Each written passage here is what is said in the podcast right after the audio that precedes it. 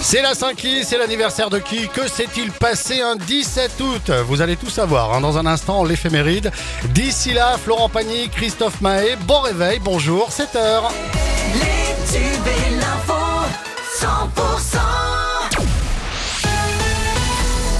L'actu dans le Tarn et le Lauragais, c'est avec Cécile Gabod. Bonjour Cécile. Bonjour Fred, bonjour à tous. Le rendez-vous galant vire au guet-apens. Cinq suspects ont été interpellés, dont deux mineurs dans cette affaire. Les faits se sont déroulés le 28 juillet dernier au séquestre près d'Albi. Que s'est-il passé, Marion Chouli Eh bien, un quinquagénaire se rendait à un rencard après quelques échanges avec une femme sur un site de rencontre. Sauf qu'une fois sur place, ce sont quatre jeunes hommes, armes blanches à la main, qui le rejoignent. Ils lui volent d'abord sa montre de valeur avant d'être mis en fuite par une patrouille de gendarmes. Une enquête est donc ouverte et très vite, les auteurs sont identifiés, les quatre hommes et une jeune femme soupçonnée d'être complice. Parmi eux, deux mineurs, 14 et 16 ans. Tous ont été interpellés mercredi dernier lors d'une importante opération de gendarmerie sur l'Albigeois, mobilisant une trentaine de militaires de la compagnie d'Albi, du PSIC, de la BR de Gaillac et des enquêteurs de la maison de protection des familles. Merci Marion pour ces précisions. Et dans ce dossier, une information judiciaire a été ouverte par le parquet de Toulouse. La petite équipe encourt jusqu'à 30 ans de réclusion criminelle 150 000 euros d'amende. Vous êtes sur 100%, la suite du journal avec Cécile Gabod. On revient ce matin sur cet incendie en plein cœur euh, d'Albi, hein, dans la nuit de dimanche à lundi, près du quai Choiseul. Trois bâtiments ont été impactés, dont deux qui appartiennent à Tarn Habitat.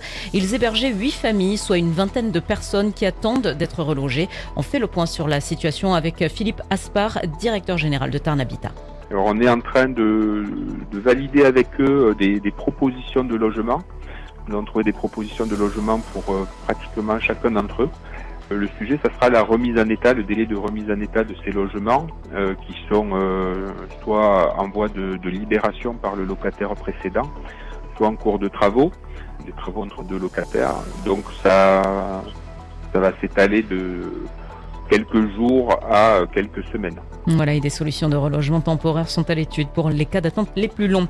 Nous aimons les rapaces, notre mission est pédagogique. Ce sont les mots du fauconnier chargé du spectacle de rapaces prévu prochainement à la fête médiévale de Burlatz. Il répond dans les colonnes de nos confrères de la dépêche du midi à la polémique. Récemment, l'association Paz pour la défense des animaux pointait du doigt ce spectacle, dénonçant le principe même d'utiliser des animaux sauvages pour un spectacle.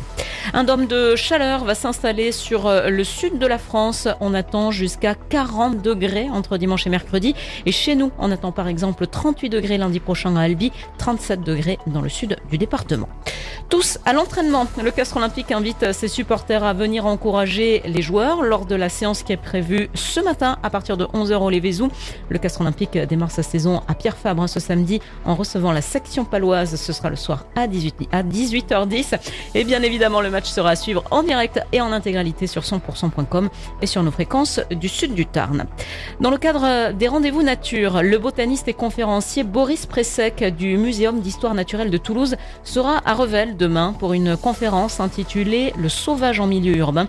Un rendez-vous à partir de 19h à la salle Claude Nougaro. Et dans le reste de l'actualité, Cécile? Emmanuel Macron sort aujourd'hui de sa retraite estivale du fort de Brégançon pour participer aux commémorations du 79e anniversaire de la libération de la ville de Bormes-les-Mimosas. Une occasion protocolaire qui lui est arrivée de transformer en pré-rentrée politique.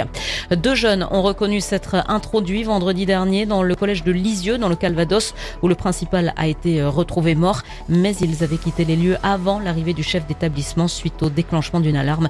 L'enquête se poursuit. Les trois personnes qui se trouvaient à bord de l'avion de tourisme piloté par le journaliste télé Gérard Leclerc qui s'est écrasé mardi en Loire-Atlantique ont été identifiées et deux corps ont pu être remontés. L'avion avait décollé mardi à 11h07 de l'aérodrome de Loudun à destination de la Bolle où Gérard Leclerc devait assister aujourd'hui à un concert de son demi-frère Julien